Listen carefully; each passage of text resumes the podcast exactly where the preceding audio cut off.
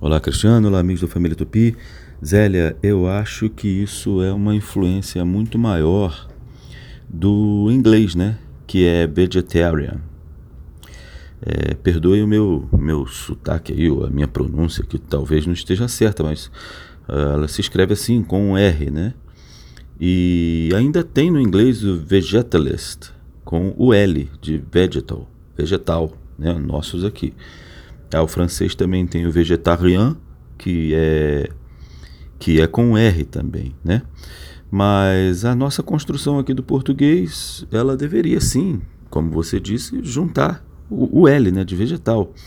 Nós temos formas aqui vegetalista e vegetaliano também com L, né? Mas acabou ficando ligada a algum outro significado, né? talvez alguma coisa que tem ligação com, com formas de vegetais e por aí vai, tá?